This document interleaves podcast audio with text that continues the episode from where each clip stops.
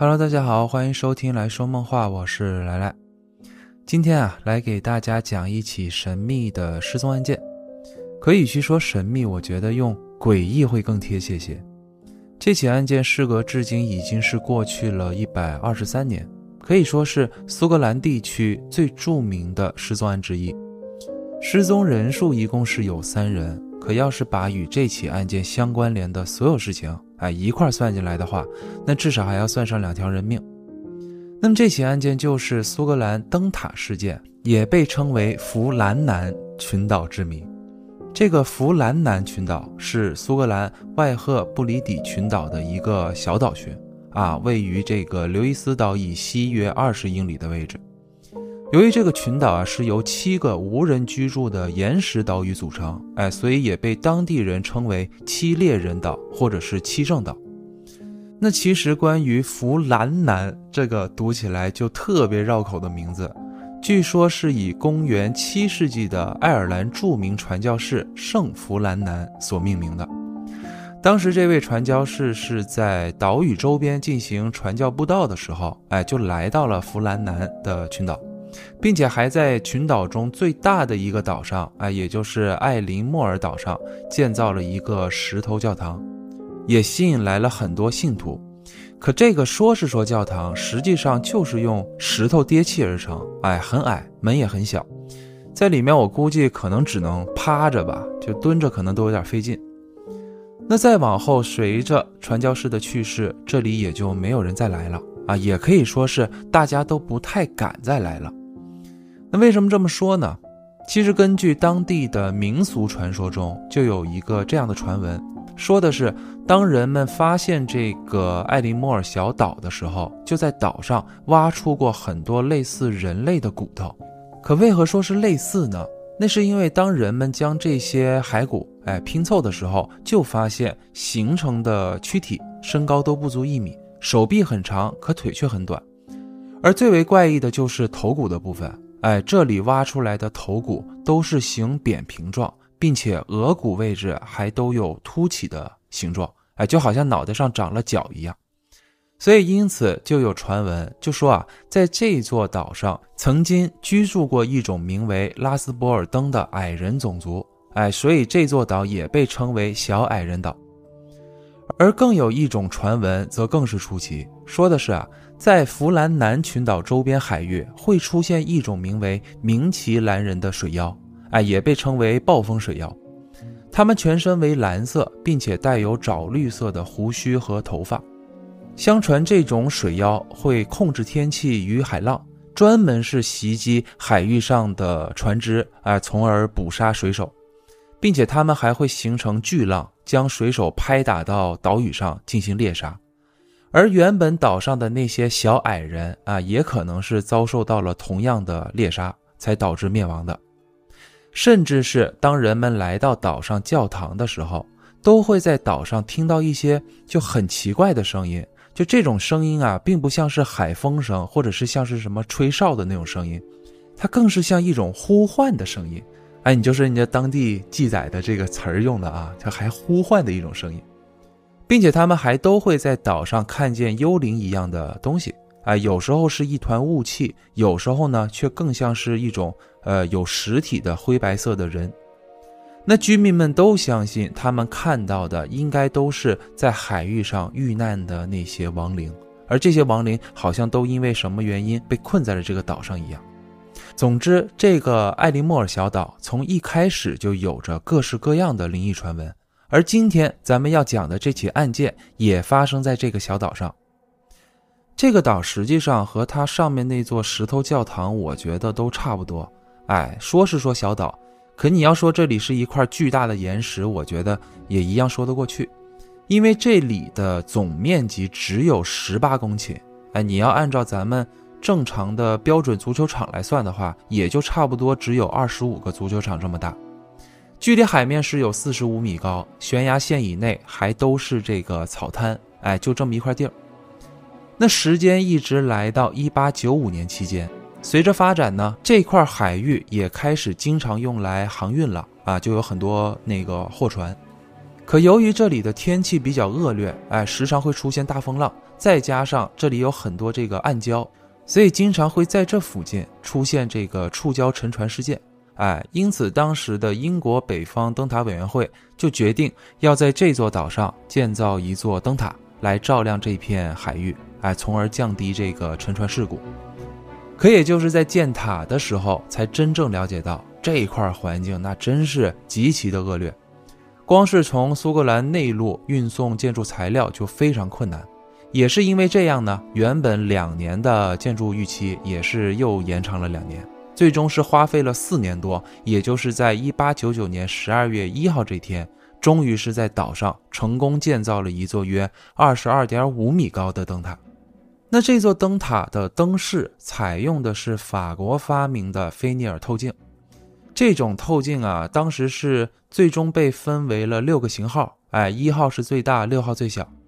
也根据透镜的大小来决定照亮的范围。虽然官方资料是没有写明，就他们这个灯塔用的是哪一种型号，不过我在查看纪录片的时候，对应里面的图片能看出，当时他们采用的应该是二型号大小的透镜，而这种型号的照亮范围差不多是在二十英里以内。那为什么我一定要费劲去寻找这个型号呢？这个我等会儿会提到。那塔内虽然没有无线电设备。不过，在它的观察台位置上，哎，是装有便于视觉观察所使用的那种投标信号装置，可以通过这个装置，哎，发送视觉信号，哎，以便于二十英里处的刘易斯岛上的观察站能查看到岛上需要传送的信息。同时，还考虑到季节风向的变向，哎，对靠岸船只的影响。当时呢，还分别是在岛上的东西两岸都建造了一个用于靠岸登陆的码头。那随着灯塔的完工，也就意味着需要招聘守塔人，哎，来开展工作。委员会是采用四人为一组，其中三人在岛上工作为期六周，啊，之后会有一名成员出岛休假两周的这种形式。简单来说啊，就是四个人轮班休，哎，只要保证岛上固定有三个人运行灯塔就行。那此时岛上的成员啊，分别为有着超过二十年灯塔从业经验的四十三岁主管，哎，詹姆斯·杜卡特，他算是最熟悉岛上情况的人了啊，因为在此期间啊，他已经被委员会提前派送到岛上生活过十六周。哎，所以他对这里面已经算是相当熟悉了。那第二位呢，是岛上最年轻的二十八岁助理托马斯·马歇尔。第三位则是四十岁的替补助手，哎，唐纳德·麦克阿瑟，他是来临时替班的啊，因为原本要来的那位守塔人是因为生病请假了。那最后第四位就是约瑟夫·莫尔，而目前呢，他是属于休假的这个状态。那么在介绍完以上信息之后，哎，也就从这儿开始，咱们来说说这起案件。此时时间是先来到一九零零年的十二月期间，当时有一艘从费城前往爱丁堡的货船，是在经过这片海域的时候，就发现艾琳莫尔岛的灯塔是没有亮光的。哎，那这显然是出现了什么异常，因为你通常灯塔是不可能不亮灯的嘛，除非是设备坏了，又或者是发生了一些其他事故。可当时这艘货船啊是到港后，他只通知了这个港口，哎，他并没有向北方灯塔委员会去说明这个事儿，这是一个比较重要的前提啊，因为如果当时不管是港口啊，还是这艘船。但凡有一个主动通知了北方委员会，啊，兴许这起失踪案也就能得到控制了。那么话说回来啊，又过了几天，时间是来到了十二月二十六号这一天，是有一艘名为“长庚星号”的船只正在向艾琳莫尔岛航行着。因为这个时间啊，也正是要呃向岛上去送补给了啊，并且这个船上还有那第四名的守塔人约瑟夫。因为他也是到了要交班的日期，可这里要说明一下，实际上这趟船原本定的日期是十九号，可由于接下来的几天啊，那片海域的风浪实在是太大了，所以只能延期，一直是延了有一周，也就是二十六号这天，他们才能起航。一直是到了当天下午期间，长庚新号是才靠近了艾利莫尔岛的东岸码头。可此时啊，船长却感觉到很不对劲，因为并没有守塔人来接应，码头上用于船只登陆的旗子也没有升起，包括灯塔上的旗子也没有升起。最重要的是什么？此时灯塔还没有亮光，整个岛上完全就是一片死寂，哎，显得格外异常。那这会儿船长先是拉响了几次汽笛。哎，发现没有回应后呢，又发射了一枚信号弹，可岛上就是没有任何反应，啊，这就奇怪了，岛上的人都去哪儿了？想到这儿的时候啊，船长就先指派约瑟夫，哎，乘坐这个小船前往岛上进行查看，因为他是岛上的成员嘛，所以说相对应的要对岛上比较熟悉。可就在约瑟夫登陆之后，他就莫名的感到一丝凉意。因为此时岛上，他就觉得一点生命迹象都没有。哎，他先是来到大门口，发现门已经是锁着的，又去了储备间和这个厨房，哎，还是一样，门也都是锁着的，唯独只有厨房的窗户可以打开。哎，于是他就钻了进去。到了厨房，他最先注意到的就是壁炉。哎，因为他发现这个火呀，好像是已经有好几天都没有被点着了，冷冰冰的。他又去了其他房间，发现床铺上也没有人，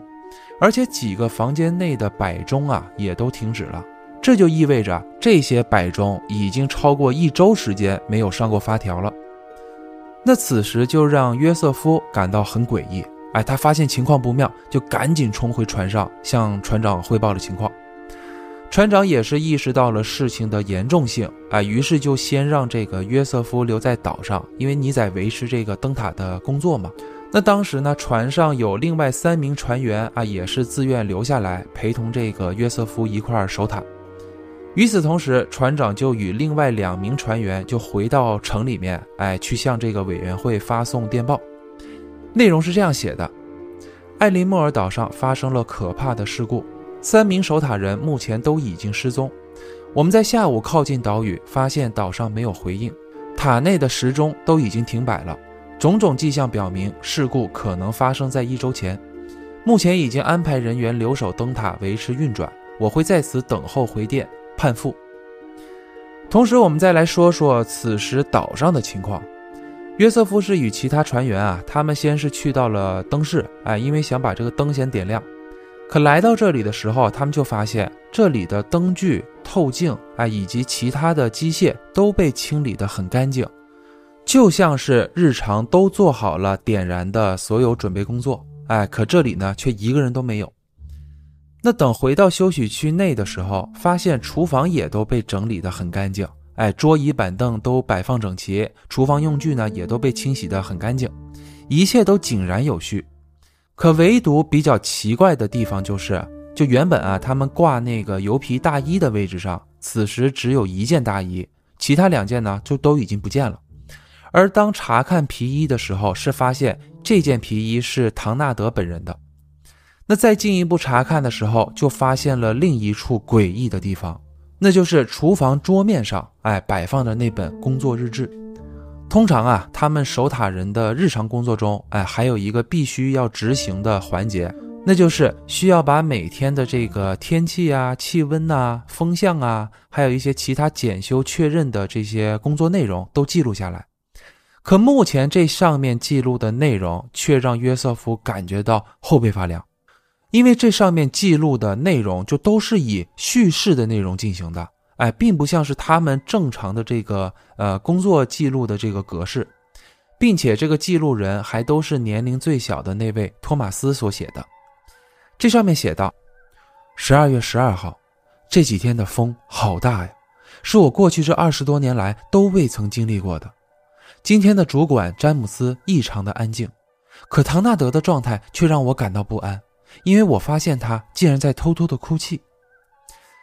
那约瑟夫在看到这里的时候，他就觉得很诡异了，哎，因为他平时啊对这个唐纳德是很熟悉的，他知道唐纳德本人啊就是是那种脾气比较暴躁，并且很好勇斗狠，哎，喜欢打架惹事儿的那么一个人。那这样一个硬汉，怎么还会偷偷哭泣呢？十二月十三号，暴风雨一直没有停息，我们三个人一直都在祈祷。这里的内容也很怪异，因为我前面也介绍过，这个灯塔距离海面有四十五米这么高。他们当时到底是遇到了多大的风暴，以至于三个人都一块祈祷了呢？接下来十二月十四号是没有任何记录在内的啊，直接是来到了十二月十五号，而这一页呢，也是这本工作日志中记录的最后一页，并且也是最诡异的一页。这上面写道：“暴风雨终于过去了，海面也平静了，上帝无处不在。”这完全就对不上啊！哎，约瑟夫当时他在看完后，他就这么想着。那为什么他会有这样的疑惑呢？那是因为啊，这场暴风确实来了，而且约瑟夫他们这一次呃耽误行程也是因为这个天气。可是这场暴风是从十二月十五号才开始的，而原本十二月十二号到十四号期间是没有任何风暴迹象的。可为什么这本日志当中却记载着十二号开始，而十五号才结束的呢？那等来到第二天，约瑟夫是与其他船员又把整个岛给搜了一遍。他们当时是在东岸码头登陆的嘛，所以那里面是一片风平浪静。可来到西岸码头查看的时候，这里的一切让他们都汗毛直立，因为这里就像是经历了海啸一般的吞噬一样，哎，残破不堪。首先，他们来到距离海面三十四米处的起重机位置。哎，这个起重机是没有被破坏的痕迹的，可固定在它旁边的一个大箱子已经不见了。那个箱子里面一般放着的都是一些用来呃船靠岸的那种绳索呀之类的装备，可这些绳子现在都被吹到了悬崖的那个石头上面。那货车轨道旁边的铁栏杆的围栏啊，也都被吹弯了。原本挂在上面的救生圈也都不见了，可用来捆绑救生圈的绳子还都是绑在这个栏杆上，而且还没有这种人为解开的痕迹。最严重的是，旁边的屋顶也都被掀翻了。哎，有一块一吨多重的石头是压在了这个房顶上面。不远处的一块草皮也是被整块给掀起来，吹到了十米远以外的地方，就完全就是一片狼藉。那从这儿开始，委员会在收到电报后，就立即指派了高级官员罗伯特·穆尔海德作为本起案件的调查员，哎，前往岛上进行调查。可在分析案情之前，我需要说明的是，刚刚我提到的那些现场环境，哎，都是我按照官方提供的档案进行还原描述的。可那里面唯独只有。那本日志的内容是网传的部分，哎，实际上真实的日记内并没有记录着那些玄乎的内容。这起案件啊，确实是谜案啊，也确实有它诡异神秘的地方，可并不是来自于什么诡异日志上。那么这个版本是从什么时候开始有的呢？如果追溯源头的话，它是来自于一九二九年八月期间的一本名为《True String Story》。哎，简称 TSS 的美国杂志上，那这本书啊是从一九一九年就开始创办的。哎，内容大部分都充实着各种虚假以及杜撰的这个报道。其实啊，就是一本猎奇题材的杂志。哎，也是因为这上面的文章啊都写的比较真实，所以也是受到了民众的青睐。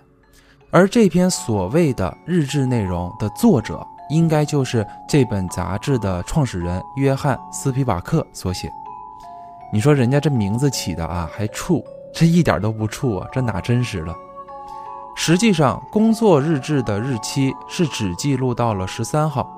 而内容啊，都是一些正常的工作记录内容，并没有说以日记的形式还记录着守塔人的这个心理状态啊什么的，并且最后几页记录的人并不是助手托马斯。而是主管詹姆斯本人所写的，而十四与十五号这两天的内容都是被写在了石板上，并没有记录在这个日志当中。这也是他们日常的一个工作程序。哎，基本上他们每天会把这个数据什么的先记录在石板上，之后再通过整理记录到日志中进行留档。加上，如果可能有的听众要是听过其他大部分对该事件描述的时候。你们会听到的是约瑟夫在进入灯塔查看厨房期间，就会感觉到很慌乱的场景描述，比如椅子已经被推倒了，或者是餐桌上还剩有只吃了几口的食物等。而这些内容也都是通过英国当时的一份名为《The Old Ben Times》的报纸所描述的内容。哎。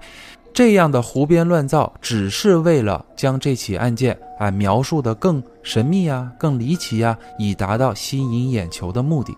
因为这份报纸发表的内容都还要比官方当时给出的调查报告还要提早三天，所以很多都是他们编的。那么以上这几点啊，如果想要查看真实内容的话，都可以去这个北方灯塔委员会的官网，或者是苏格兰档案网都能查询到。至于我是如何查询到啊关于 The Open Times 报纸以及 TSS 杂志编造的事实，哎，当然这也不是我查询到的，这都是由英国知名作家以及历史学家麦克达史在调查灯塔神秘失踪案期间所查询到的。他也将这一发现，在2017年就发表在了 Fourteen Times 的杂志上，哎，同时呢也得到了官方的认可。那么，在介绍完以上情节后，我们就来开始讲下面的案情分析。我刚刚不是提到委员会当时是指派了罗伯特调查案件吗？他首先啊登陆岛后就听取了约瑟夫他们的所有报告，在经过调查时呢，他发现确实没有什么出入，哎，室内没有打斗痕迹啊，都被收拾得整整齐齐。再根据室内那件油皮大衣来看，可以断定。当时有可能是因为风浪的原因，是由主管詹姆斯与年龄最小的托马斯先出门去查看，而唐纳德是被留在了灯塔内，因为室内的那件油皮大衣正是唐纳德本人的，而这也很符合他们的工作要求。哎，因为守塔人都有一个铁一般的纪律，那就是无论任何情况下，塔内都必须留守至少一个人的这么一条规定。再来就是时间问题了。首先啊，石板上最后记录的时间是持续到了十五号上午，补给船呢是二十号下午来到岛上，中间相差了约十一天，再加上室内摆钟都停止了，也就是说至少一周没有上过发条，所以他们应该是在十五号就遇到了什么事故。那讲到这里的时候，可能有的听众会疑惑，哎，那就是虽说啊，我上面提到过。最早不是有一艘船在经过这片海域的时候就已经发现了灯塔没有光，啊，可却没有向委员会说明，就只告诉了港口。可即使是港口与这艘船都没有将消息第一时间汇报给委员会。可我在最开头介绍灯塔建立的时候，我也介绍过，它是有一个观测站的，哎，就在这个刘易斯岛上。那都这么多天没有亮光了，为什么观察人员没有上报情况呢？对于这一点，罗伯特当时也是存疑的，于是他就去了趟观测站。等来到后，他发现原本的观测员是因为有事儿外出了，而这段时间一直都是他的两个儿子在替他记录着观测数据。而在看到观测日志时，罗伯特就给出了分析：首先，十二月七号灯塔是无异常的，可从十二月八号一直到十二月十一号期间，灯塔就出现了异常。因为没有观测到亮光，可当时啊，由于塔顶的雾气特别浓，以至于不知道是没看到亮光啊，还是灯塔没点灯，所以就没上报。而等到十二号当天，又观测到了灯光，哎，所以因此才断定之前就是被雾气给遮住了，哎，灯塔并没有出现什么事儿。可再到十三号这天，就又观测不到灯光了。哎，因为这天啊，从中午开始，灯塔上是又笼罩了一层厚厚的雾气，即使是使用了最好的望远镜，也查看不到。一直是持续到二十六号才观测到灯光，可那时期已经是约瑟夫他们来到岛上才恢复的，所以这一次啊，显然是观测员疏忽了。那这一部分到这儿也就没有再说明什么了啊，只是罗伯特在报道中就写道。就说啊，他认为观测站的规则不够完善啊，没能及时汇报岛上的情况，需要更改规则。那讲到这儿啊，我再说说为什么我之前会对灯塔的透镜型号啊这么感兴趣。那是因为啊，我需要知道观测员的话是否属实。因为首先确认灯塔它的这个照射范围是二十英里嘛，当然啊，这是天气好、能见度高的情况下。而观测站就在刘易斯岛上，这个刘易斯就距离艾林莫尔岛也是将近二十英里的距离，所以他们算是同等距离。而且那会儿啊，虽说是雾笛，哎，这种装置已经被发明出来了，啊，雾笛啊就是用来这个避免浓雾的。啊，一般如果说你看不见灯光，也可以通过雾笛来辨别这个位置或者是传达信息。可是这个灯塔当时是没有装备这样设备的，所以观测站只能依靠望远镜来进行观察。就反正简单来说吧，按照这样的距离，在雾气大的情况下，确实很难观测到光源。至于他这里用的是什么望远镜啊，我是。真查不到型号了啊，因为他这个档案里面只用了“超级望远镜”这个词儿，咱也不知道它到底能有多超级。而我为什么会纠结这个点呢？还是因为逻辑的问题。哎，就你正常来说，不管什么原因，看没看到光源，都应该每天及时向上汇报，对吧？你这样起码能够及时推测或者是预料到岛上的情况。你毕竟这可是灯塔呀。真要是没了光，那附近海域的船只不就又会有危险了吗？就容易触礁吗？可档案中就是一笔带过，而且都只是通过罗伯特一个人所描述的，并没有对这个记录员有这个笔录记录，啊，也没有这个展示出观测日志的这个记录，所以这在后期调查的时候，还对这个罗伯特产生了怀疑啊，这个我后面再说。那最后再来看看地点，罗伯特先是来到了东岸码头，哎，发现一切正常。可西岸码头呢，却一片狼藉。根据现场来看，罗伯特认为啊，当时这里肯定经历了一场不小的风浪。他详细查看了起重机旁边那个大箱子的位置，所以他断定三个人应该是跑到这个位置来救箱子的。那么根据以上几点，罗伯特就给出了一个他认为非常合理的结论。那就是啊，他推测在十五号下午期间，岛上就开始遭受到了风浪的袭击，尤其是西岸码头遭受到了大面积的损坏。可能岛内三个人是意识到那个大箱子又会被吹跑，因为在这之前，在岛上就经历过一次这样的事儿，当时就是那个箱子被吹跑了，而且这三个人还被每人罚了五先令。所以这一次他们是怕箱子再次被吹跑导致罚款，哎，所以就由这个主管和助手先出去查看。可由于天气太恶劣，以至于两个人都没能完成，于是屋里面的唐纳德也就跑出去帮忙了。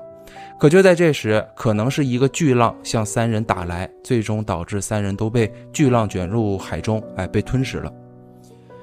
而委员会在得到这个结论后。啊，也是觉得合情合理，哎，就采纳了，并且也是作为最终的结论，就告诉给了死者的家属。因为当时没能找到更多实质性的证据，所以也就只好以这种猜测作为结论。可这真的合情合理吗？其实啊，并不是。你别说家属们不认可了，就拿当时委员会内部的一些成员们，他们也都不接受这样的结论。因为在这样的结论中存在着两个最大的 bug，第一个 bug 那就是巨浪，哎，我先头也介绍过，这个岛距离海面是四十五米高，而罗伯特在推测被卷入海里的位置是三十四米的起重机附近。好，即使是三十四米高，那要是想把这三个人都卷入海里，首先这个浪至少也要在三十四米高以上，才有可能办到，对吧？那按照当时的天气，真会产生这么高的巨浪吗？这在当时啊，就有很多人表示了怀疑。在二零一四年由 Discovery 制作的《未解之谜》中，哎，也是针对这起案件做过调查。当时他们就找来了当地专门研究北大西洋的气象学家，哎，针对一九零零年十二月十五号当天的天气做了模拟测试，结果发现啊。如果根据当天的天气，哎，再结合海域的地形来推测的话，当时风力能达到九级，约每小时九十五公里。海浪从海域南部开始聚集，哎，如果说一路上没有任何阻碍的情况下，等这个浪来到艾利莫尔岛之后，能形成的高度也就只有九米。哎，当时虽说风力很大，可还没有达到暴风的级别。你即使是来到了飓风的级别，也未必会形成三十多米高的巨浪。而且根据当地的官方记载啊，就说啊，曾经产生过十米高以上的巨浪，那已经需要来到一九九五年了。哎，当时是产生了一个十八米高的巨浪，那已经很了不得了。所以因此看出，当时罗伯特给出的巨浪推测显然很难形成。并且，就算真的被卷入海中，那为何没有任何一具尸体被冲回到岸边呢？你要知道，这起案件发生后啊，这三个人的尸体一直都没有被找到。再有的另一个 bug，那就是那件油皮大衣。就换句话来说啊，那就是要知道啊，当时灯塔的门可都是从外面给锁上的。如果屋内的唐纳德真是很紧急要跑出去协助两人的话，那他没有时间穿上油皮大衣，那他又为何还有闲工夫去锁门呢？对吧？你要真是怕这个门被吹开的话，直接把门栓关上就好，并不需要再上把锁。所以也就根据以上两点，才认为罗伯特给出的结论并不能成立。可也就是因为这样的结论不能成立吧，才开始有了别的推测。其中一种推测，那就是汞中毒，哎，也就是水银蒸汽中毒。这里啊，我需要先再介绍一下这个灯饰的构造。就我查询到啊，就这种菲涅尔透镜啊，都是以猪油啊、菜籽油啊、啊煤油或者是抹香精油作为燃料的，之后通过燃烧灯芯儿，再将光通过这个透镜折射出去。而这种灯的旋转原理啊，简单来说啊，就是你需要先把这个透镜固定在一个基座上。之后呢，这个基座下面连接着水银悬浮装置，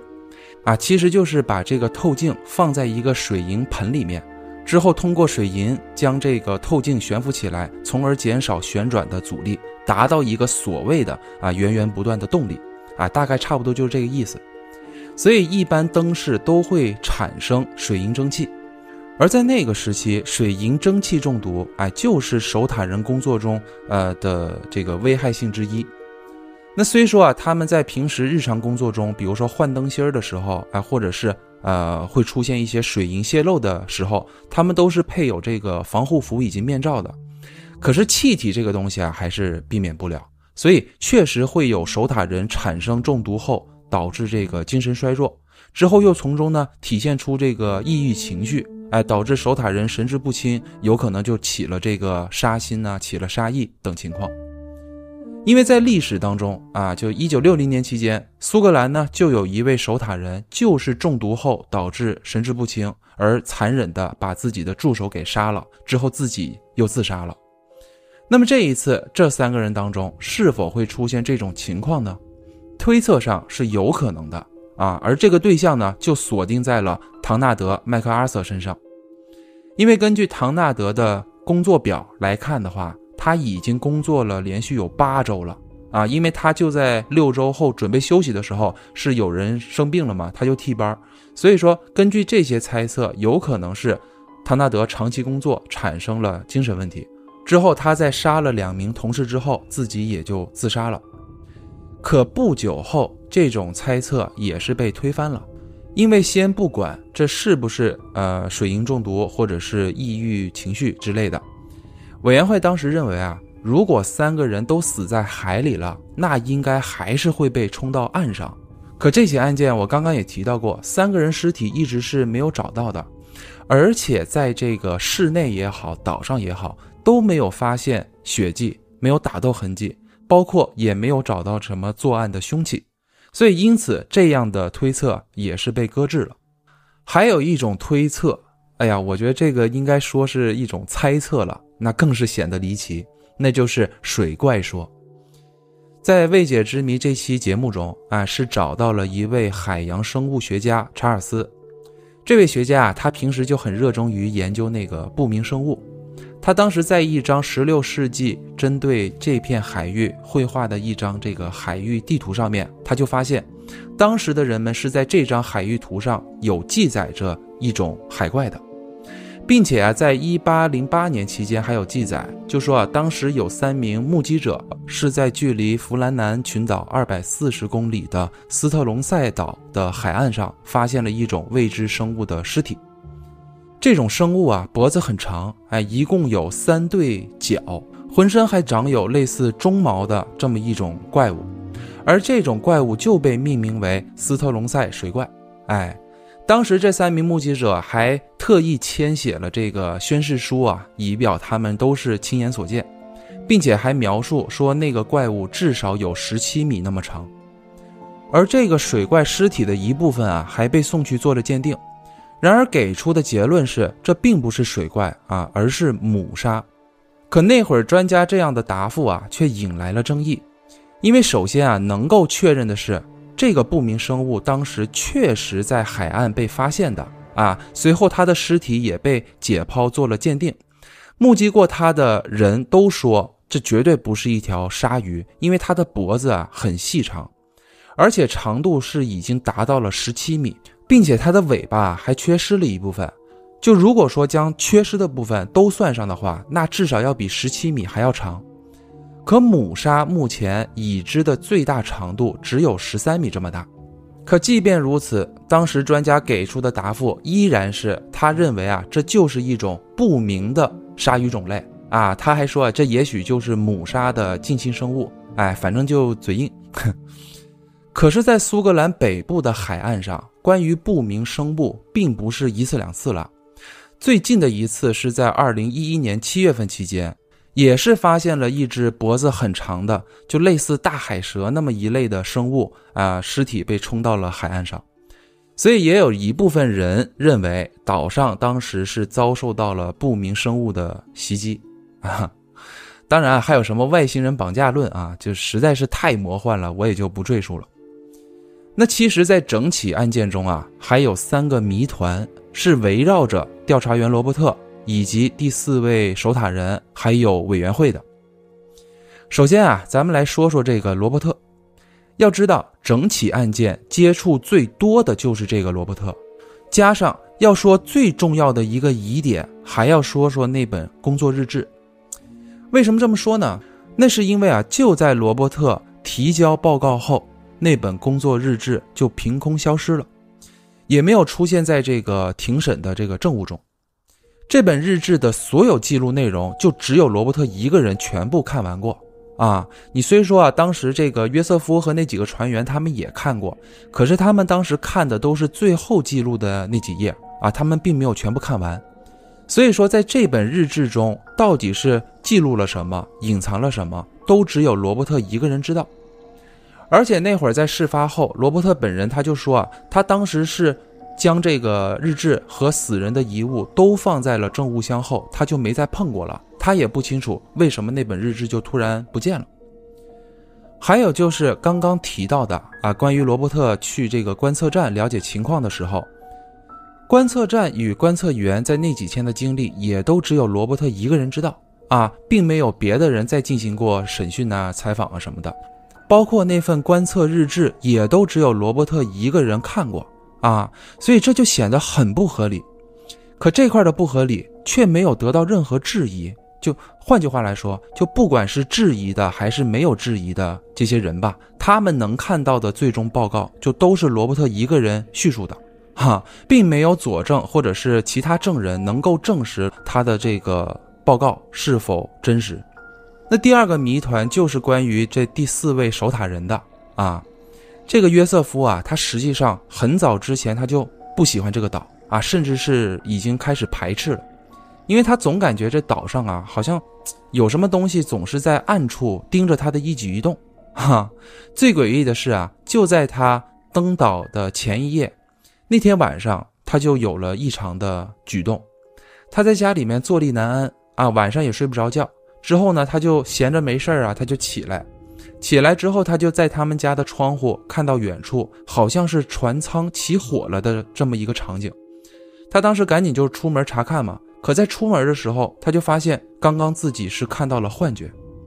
可这对于他来说啊，就像是一种预兆一样啊，因为他第二天登岛的时候，他那三个同事就失踪了。这就让他啊产生了一种好像只有自己呃幸存了一样，而且再往后他就开始疑神疑鬼的，因为他就把所有的事情全部都串联到了一块儿，他就觉得他们这个岛好像是受到了诅咒一样。而且说实话啊，他认为的这个诅咒好像并不是空穴来风。就先不谈约瑟夫当时，呃，是不是也是水银中毒了啊，或者是产生了一些心理疾病，导致他有了幻觉或者是妄想症。他很明确的一点是什么？他曾经在这个岛上自己就挖到过，呃，我一开头提到的那种拉斯伯尔登矮人种族的骨头。所以约瑟夫也是从那个时期开始，就总感觉会发生一些什么样的事儿。而这些内容都是通过他写给家人的信件当中才得知的。最后第三个谜团就是委员会了啊！最奇怪的也就是委员会当时的做法，因为整起案件他们没有找过任何外援啊，你换句话说就是整起案件都是由委员会他们自己来负责调查的，而他们派送的调查员也都只有罗伯特一个人。并没有再找别人去接触这个事情，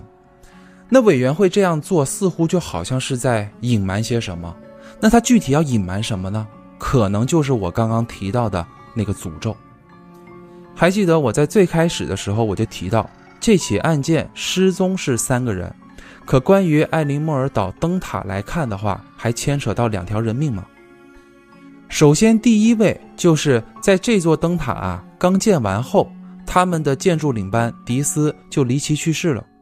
在委员会的记录档案中只写了说什么说当时由于领班离奇去世，所以说呢第三季度的对账工作花费了很长时间，最后就写了这么一块记录。至于这个领班他到底是怎么死的，并没有任何说明。而另一位则是在三个人失踪后不久啊，也就是一九零四年期间发生的。当时是有一位守塔人啊，名叫约翰·麦克劳克林，他是在工作期间就意外的从塔上摔了下来，直接就摔死了，哎，属于事故死亡。可还是一样，怎么摔下来的都不得而知，同样是没有记录。那四年期间，五条人命，就仿佛这座岛真的与这个诅咒牵扯到了一块儿。虽说往后的几十年中，好在是没有再出现人命事故了。啊！可在此期间呢，大家都经常会在这个员工卧室啊、厨房啊，或者是这个灯塔的设备间，以及两个码头处，就都会听到几位逝世者的这个交谈声，甚至还会在这几个地方看到白色的一团雾气，或者是白色透明状的这么一个影子浮现在那块儿，而且是不分白天还是黑天都目击过。那一直是到了一九七一年期间，艾琳莫尔岛灯塔是实现了自动化，哎，至此呢也就不需要长期有守塔人来看守了，只是会定期派送这个维修人员上岛来待上几天，而以往的那些灵异传闻啊也就没有再出现过了。那么以上就是本期故事的所有内容。啊，其实如果大家真想目睹这个艾琳莫尔岛风景的话啊，就是可以直接去看那个二零一八年上映的一部名为《神秘失踪》的电影啊，也被叫做这个守塔人。这部电影啊，就是根据这起案件改编的，而它拍摄的这个地点啊，也是选在了这个岛上，哎，属于这个实地取景了。包括我前面提到的那个 Discovery 制作的《未解之谜》啊，也是在它的第二季第七集当中。的上半段是讲的是这个事儿。其实关于灯塔这个环境啊，就最先让我有画面的啊，就是通过一本名为《灯塔》的绘本上我看到的。哎，那里面真是太有画面感了。可你要说啊，想要体会那种孤独感的话，我觉得看火人算是一个不错的选择吧。就这是一款游戏，不过它的这个场景啊，是从海上转到了森林里面。哎，主人公是一名火警瞭望员。哎，孤身一人守护整片森林的这么一个剧情，可要说关于灯塔这个题材的电影，那必须是二零一九年的灯塔。就这部电影啊，真的，它包含了所有能触碰到我的这个元素。首先，它是 A 二四独立工作室制作的啊，而且它还是那个艾格斯兄弟共同打造的剧本。啊，就说名字可能不太熟悉。我说电影的话，可能有的听众会知道，哎，那就是《女巫》的作者，哎，罗伯特·艾克斯。那这部电影还是按照他的创作理念啊，就是用的那个新英格兰哥特式风格的作品。也正是因为这样啊，才让每个人在看了之后都会有不同的理解性，并且他这个电影里面的灯塔呀，还都是现做的。啊，你要说想了解那个十九世纪的那种灯塔风格的话，也可以去看一下这部电影。而且你还别说啊，这部电影里面的这个灯塔呀，也是二十二米高，而且它里面是完全还原了我提到的那种那个菲涅尔透镜的灯饰，只是它这里面采用的是三型号的透镜啊，要小一点。再加上最主要的就是这部电影还使用的是一点一九比一的那种默片画幅拍摄的。所以它呈现出来的都是黑白的画面，就准确来说啊，它用的是柯达伊士曼的那种黑白胶片啊进行拍摄的，所以你看的时候就会有一种穿越感啊，像是在看一部呃一九一零年或者是一九三零年期间的那种电影一样。而在他的剧本中还借鉴了一小部分是一八零一年发生的斯莫尔斯灯塔事件，这起事件同样是挺诡异的。啊，说的是，呃，两个守塔人完被这个风暴困在了一个小岛上，补给船呢也迟迟没有来，于是其中一位守塔人就不幸去世了。之后，另外一位守塔人就将他放进了一个大箱子里面，就海葬了。可没想到，没过几天，这大箱子啊就被这个海浪给打了回来，箱子都被打破了，里面这个尸体啊也被冲了出来。更恐怖的是啊。这尸体啊，还被这个箱子上面的那个捆绑的那个绳子啊给缠绕住了，之后还固定在了这个岸边岩石的这个夹缝中。之后这尸体就随着这个海风和海浪的拍打啊，就它摆出的这个样子啊，就好像是在招手一样。可也就是因为这样，另外一位守塔人他每天都在这个灯室里面看着海边的那具尸体，之后导致他自己就精神崩溃了。等补给船来到岛上的时候，就发现他已经精神失常了啊，差不多就是这么一个过程。而且也是因为这一次事故的发生啊，英国政府才将这个人数的规则从两个人改成了三个人。当然，这个案件啊，它的版本是挺多的，可是资料却很少，不太好找。我看以后有机会我再拿出来说吧。再说回电影啊。就如果你想去感受这个孤岛上海浪的这个环境的话，也可以去看看这部电影，因为它这里面都是那个实景拍摄，所以说里面的那个风浪的那些声音全都是真实的，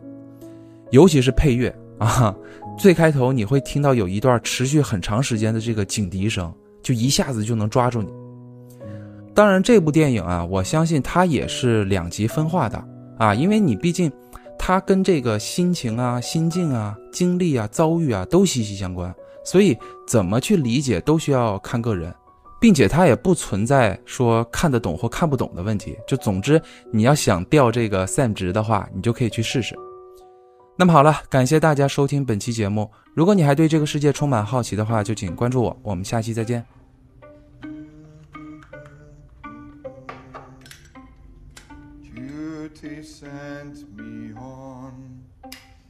A distance from your hand till time allows return. My love, I'll keep your song.